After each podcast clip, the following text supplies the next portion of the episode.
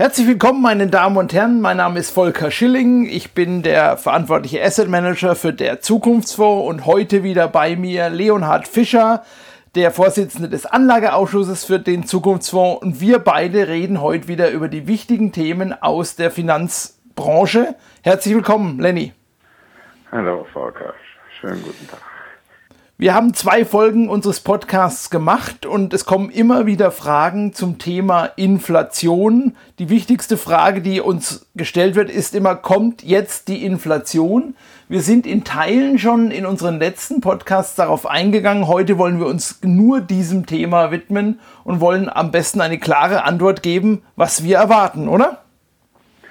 Ja, uns klare Antworten zu geben bei Prognosen über die Zukunft ist ja erstens gefährlich und äh, äh, zweitens ähm, auch sehr schwierig. Aber wir werden es tun und damit fange ich mal gleich direkt an. Ähm, äh, wir glauben, dass die jüngste Entwicklung um Corona, insbesondere die massive Ausweitung der Zentralbankbilanzen um, wie gesagt, Billionen, nicht mehr Milliarden, nicht mehr hunderte Milliarden, um Billionen am Ende einen Effekt auf Preise haben wird, und zwar einen steigenden, und das nennt man ja bekanntlich Inflation. Allerdings. Aber, aber ist die Formel, genau, ist die Formel nicht ein bisschen zu einfach, weil die lese ich jetzt auch andauernd. Es kommt unheimlich viel Geld und wenn viel Geld ins System kommt, muss irgendwann sozusagen Inflation daraus entstehen. Das ist aber ein bisschen zu einfach, oder? Das ist gut. Die, das war früher die Theorie von Milton Friedman, der mal hinter sehr viele Leute hinterhergegangen sind. Inflation ist ein monetäres Phänomen. Lassen wir das aber mal zu, also legen wir das mal ganz zur Seite. Mhm. Wir haben seit 20 Jahren diese Ausweitung eigentlich der Geldmenge durch diese aggressive Zentralbankpolitik, insbesondere seit der Finanzkrise. Und wenn wir mal ehrlich sind, prognostizieren ja alle gern zur Zeit die Rückkehr der Inflation und sie kommt nicht. Jetzt müssen wir aber auch eine Unterscheidung treffen. Ich sage, die Inflation ist schon längst da nur mhm. nicht als Konsumentenpreisinflation. Das, was wir Inflation definieren, ist der berühmte CPI, der Konsumentenpreisindex. Der wurde irgendwann mal kreiert für den Otto-Normalverbraucher der 50er und 60er Jahre. Mhm. Erstens, unsere Gesellschaften heute sind sehr viel diverser. Es gibt diesen Durchschnittskonsumenten gar nicht mehr. Zweitens, wir sind nicht mehr in einer Industriegesellschaft der äh, 60er, 70er Jahre, sondern in einer Digitalgesellschaft des neuen Jahrhunderts. Wir müssen stärker unterscheiden zwischen Gütern, die digital und technologisch getrieben sind. Für die fallen die Preise eher sogar, egal was die Zentralbank macht. Und denjenigen äh, Gütern oder Dienstleistungen, die ähm, eben nicht digital oder robotertechnologisch getrieben und durch Globalisierungseffekte entsprechend fallen. Ganz konkret die Kosten für Gesundheitsversorgung, die wir gerade ja alle diskutieren, haben mhm. im Laufe der letzten 20 Jahre im Schnitt eine Inflationsrate gehabt, je nach Land, also eine Preissteigerungsrate zwischen drei bis fünf Prozent. Das ist, warum die Gesundheitssysteme unter Druck stehen. Die Ausbildungskosten für diejenigen, die ihre Kinder international und eventuell auch privat äh, unterrichten wollen, haben im Durchschnitt eine Inflationsrate gehabt zwischen fünf und sieben Prozent. Und jetzt ganz wichtig für jeden Einzelnen von uns, warum hat Berlin wohl eine Mietpreisbremse eingesetzt? Sicher nicht, weil die Preise gefallen sind. Berlin hat eine Mietpreisbremse eingesetzt, weil eines der wichtigsten Güter, das wir haben, nämlich die Wohnung, in denen wir leben, seit Jahren, seit zehn Jahren auch in Deutschland, seit 20, 30 Jahren in den meisten anderen Ländern Europas und in Amerika dramatisch schneller steigen als der sogenannte Konsumentenpreisindex. Um es mal auf einen Punkt zu bringen, Volker, ich kann mir zwar jetzt die Waschmaschine kaum teurer erwerben als vor zehn Jahren, weil sie Globalisierungs- und Technologieeffekte hat. Und ich kann auch weitaus günstiger Skypen oder ähm, andere Arten von Kommunikation machen als früher mit dem alten Telefon. Aber die Wohnung, in der ich das mache, kostet mich deutlich viel mehr als die offizielle Inflationsrate. Und das sind schon bereits Ergebnisse dieser äh, Politik und die werden sich verstärken. Also wir halten mal an der Stelle fest, dass Inflation nicht auf alle Güter und Dienstleistungen gleich wirkt und dass wir durchaus große Unterschiede haben, wie du sie gerade auch benannt hast. Und dass wir aber immer noch in der Messung der Inflation eigentlich vor 50, 60 Jahren stehen geblieben sind und damit vielleicht diese offiziellen Inflationszahlen vielleicht gar nicht die gefühlte Inflation tatsächlich auch widerspiegeln, die wir haben. Ja, die gefühlte Inflation, äh, du hast das so übersetzt, dass ich natürlich an einem Punkt einhalten will. Gefühlte Inflation, mhm. das ist so ein Wort, die gefühlte Temperatur. Es ist zwar nicht kalt, aber mir ist kalt. Das ist mhm. sehr subjektiv. Ich finde, wir reden hier über mehr als über gefühlte Inflation. Wir reden mhm. hier über ein Problem, nämlich das, mhm. dass die Inflationsrate in der Gesellschaft nicht mehr für die Gruppen so ähnlich ist, wie sie früher mal war. Mhm. Die äh, obere Mittelschicht leidet unter deutlich höheren Inflationsraten, weil sie in der Regel in Großstädten, in urbanen Zentren lebt, weil sie in der Regel äh, relativ viel Geld für die Ausbildung ihrer Kinder ausgeben will, eventuell auch eine internationale Weiterbildung und äh, entsprechende Anforderungen an ihre Gesundheit und sonst etwas haben. Dort sind die Inflationsraten nicht vergleichbar mit dem Konsumentenpreisindex. Hingegen muss man ganz ehrlich sagen, einer der Gründe für relativ sozialen Frieden in den Gesellschaften war lange, dass die Inflationsrate im untersten Segment der Gesellschaft eher niedriger ist, weil dort die Effekte von Digitalisierung und von Technologisierung extrem gewirkt haben. Nur, sind wir mal ganz klar, warum wählt ein großer Teil der jungen Amerikaner einen Sozi hat einen jungen, äh, hat einen Mann wie äh, Sanders, der ein sozialistisches Programm wollte, gewählt?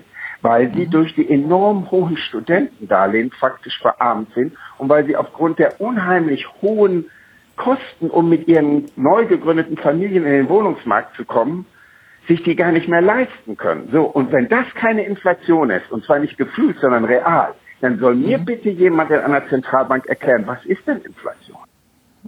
Also dann haben wir, wenn wir sozusagen diese Effekte, wie beispielsweise Mieterhöhungen, auch eben Verteuerung von Immobilien, Besitz und Bewohnen von Immobilien, wenn man das alles mit einrechnet, dann haben wir schon eine höhere Inflation als das, was wir an Inflationsraten tatsächlich aufweisen. Jetzt kommt aber die Frage, jetzt, jetzt haben wir ja diese enorme Ausweitung dieser Gelder, die durch die Notenbanken, die, durch die Staaten, durch die Schuldenaufnahme zur Rettung dieser ganzen Krise, zur Rettung der Realwirtschaft ja irgendwann mal in dieser Realwirtschaft auch ankommen müssen. Was passiert mit diesem Geld? Hat das Auswirkungen auf die Inflation aus deiner Sicht? Gut, also ähm, zunächst mal hat, das, hat die Ausweitung der Zentralbankgeldmengen ja mirakulöserweise in keinem großen Wirtschaftsraum de, des Westens, ob in Japan, in Europa oder in den Vereinigten, also im Dollarraum, zu einem wirklichen Anstieg der Inflationsrate geführt. Das ist ja auch der Grund, warum Japan inzwischen mit über 200 Prozent der Staat beliehen ist und den Hauptteil davon die Zentralbank gekauft hat, nach dem Gefühl, wir können uns Geld leihen, es kommt vom lieben Gott. Und warum in Europa die Stimmung noch relativ gut ist, obwohl die Europäische Zentralbank bereits die gesamten Schulden Südeuropas sozusagen eigentlich vergemeinschaftet, nur das Geld kommt ja anscheinend ja, aus der Steckdose, nämlich die äh, jetzt bedruckt ist und niemand merkt etwas davon.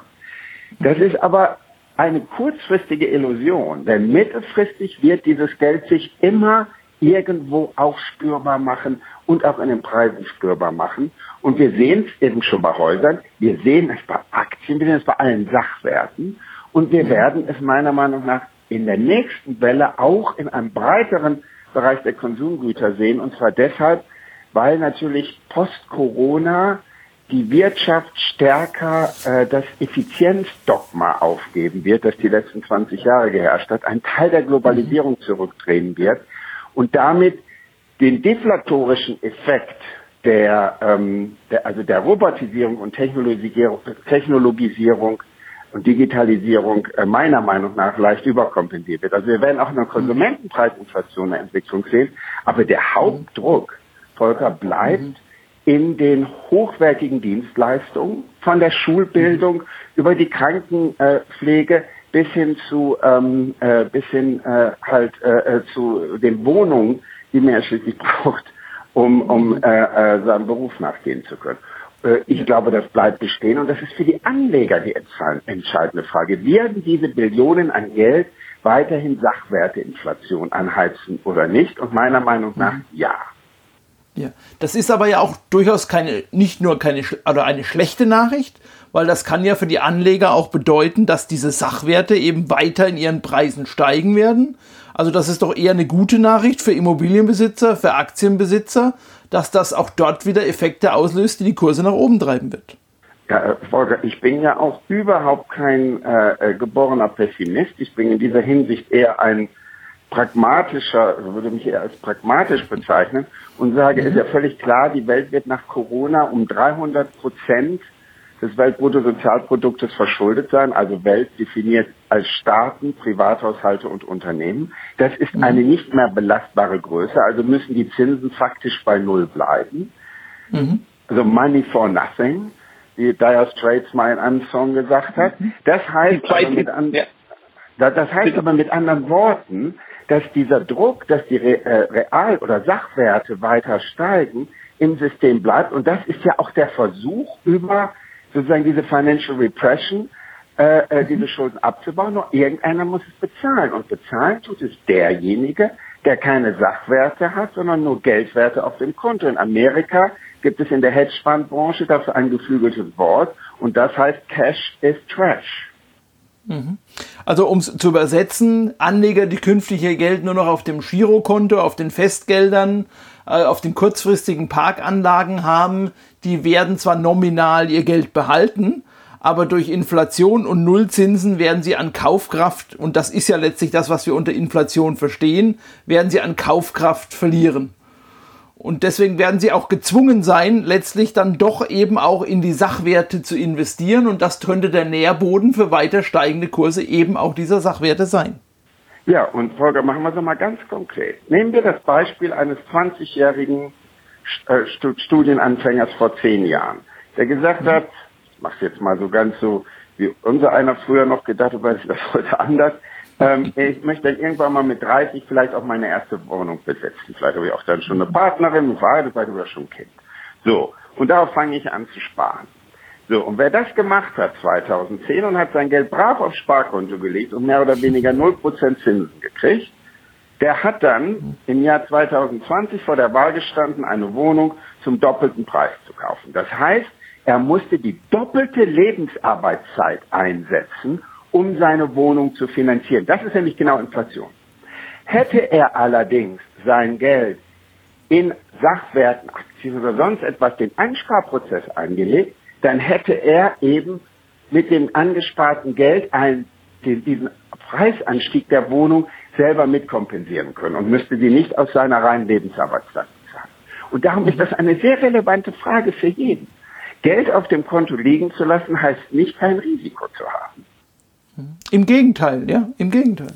Man, man merkt es nur nicht. Und ähm, ja. wenn man es dann merkt, ist es in der Regel zu spät und dann ist, äh, dann ist das äh, sozusagen, dann ist das Problem groß. Und ich will aber auch ehrlich sein, es gibt eine Gegenthese dazu.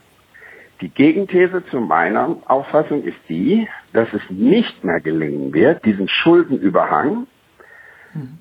durch leichtes Weginflationieren über 10, 15 Jahre, sagen wir mal, auszuschwitzen, mhm. sondern äh, dass es früher oder später zu irgendeiner Art von ja, Schuldenschnitt oder deflatorischer ja. Anpassung kommt. In dem Falle äh, äh, äh, wäre das sozusagen eine völlig andere Entwicklung. Aber ich glaube nicht, dass das passiert. Ich, mhm. Man kann es aber nicht ausschließen. Das ist sozusagen das, die, das Risiko, das wäre die andere Seite. Aber, und das sollten wir vielleicht unseren Zuhörern auch noch mitgeben, es ist nicht so, dass wir in diesem von dir angesprochenen äh, Szenario mit Inflationsraten aufwarten, die uns irgendwie davonlaufen, sondern das sind einfach Steigerungen von Inflation, die wir durchaus auch aushalten können. Also wir reden hier über vier, fünf, vielleicht sechs Prozent, die aber der, der Wirtschaft im Konsumentenpreisindex vielleicht, also eher sogar nur drei Prozent, vielleicht maximal vier. Weil, wie gesagt, vergiss nicht, der äh, äh, Digitalisierung und Roboterisierung großer Teile der Wertschöpfungskette, unabhängig von dem Globalisierungsthema, sind eher preisdämpfend, geradezu deflationär. Ähm, und von daher im Konsumentenpreisindex etwas weniger. Es hängt eben davon ab, was jedem Einzelnen auch wichtig ist. Wer aber in 20 Jahren oder in 10 Jahren, jetzt sagen wir nach Studium und äh, oder erst Berufsjahren, eine Wohnung kaufen will, der, äh, äh, dem kann es passieren, dass dieser Überhang von Geld dazu führt, dass dieser Preisanstieg weitergeht. Und ähm, äh, äh, das äh, heißt nicht, dass die Preise nicht mal 20 Prozent fallen können oder so. Die, die Börse ist ja vor vier Wochen um ja, fast 30 Prozent gefallen. ja. und noch mehr zum Teil. Äh, das ist, äh, äh, das, das, die, diese, diese Momente gibt es immer wieder, aber der zugrunde liegende Trend, dass Sachwerte weiter gestiegen sind, weil sie halt nicht unbegrenzt vermehrbar sind. Gute Wohnlagen, keine Ahnung, äh, äh, äh hochwertige Aktien. Ich meine, nimm die jetzige Krise, Volker. Die, die, die besten Firmen im Sommer 2020 handeln zum Teil schon wieder dort oder über ihren Kursen vom Herbst letzten Jahres. Ob das Amazon ist, selbst ob das LVMH in Paris ist. Also die mit den Geschäftsmodellen, die man auch in der Nachdigitalisierungswelt für erfolgreich hält, die sind ja inzwischen gar nicht mehr niedriger, als sie vor dem Einsturz waren. Das heißt also, die, die wirklichen werthaltigen Sachen, die guten Sachwerte sind weiter knapp. Und äh, ich glaube, dass man am besten beraten ist, wenn man dort, äh, wenn man das akzeptiert, dass diese Inflation nicht verschwindet und dass das Interesse des gesamten Establishments, also aller, die Macht haben, wie ich so sagen will, äh, darin bestehen bleibt, den Wohlstandstransfer von den einfachen Sparern mit Geld auf dem Konto zu den Gläubigern, die mit Schulden Sachwerte gekauft haben, weiter zu betreiben. Davon kann, kann man ganz sicher ausgehen. Mit aller Kraft. Jetzt haben wir gelernt, dass es wichtiger wird, von Geldvermögen mehr in Sachwerte zu investieren. Wir haben mit dem Zukunftsfonds, unserem Produkt, auch eine Brücke gebaut, um Anlegern, die vielleicht bisher eher auf der Geldseite unterwegs waren, erstmalig auch den Schritt in die Kapitalanlage zu wagen. Und ich glaube, damit äh, haben wir auch eine gute Brücke gebaut, wie sich in der letzten Krise jetzt auch gezeigt hat.